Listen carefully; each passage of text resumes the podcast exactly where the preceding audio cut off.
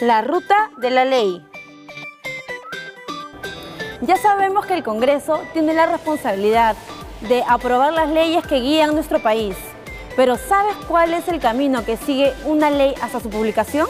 Primero se presenta el proyecto de ley. Esto lo pueden hacer los congresistas, el presidente de la República, el Poder Judicial, las instituciones públicas autónomas, los gobiernos regionales, municipalidades, los colegios profesionales y los ciudadanos, cumpliendo los requisitos establecidos. El proyecto de ley ingresa al Congreso por la Oficina de Trámite Documentario. Luego, la mesa directiva deriva el proyecto de ley a la comisión especializada en el tema para su análisis.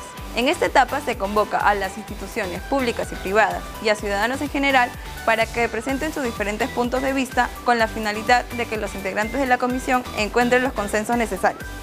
Con ello se redacta un documento que se llama dictamen, que contiene la exposición documentada, precisa y clara de los estudios que son realizados en la comisión.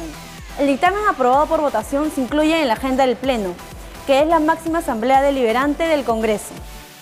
En la sesión del Pleno se debate y se vota el dictamen. Si el Pleno lo aprueba, se redacta la autógrafa de ley, que es el texto final que recoge las propuestas de los grupos parlamentarios. Posteriormente, la autógrafa de ley se remite al presidente de la República.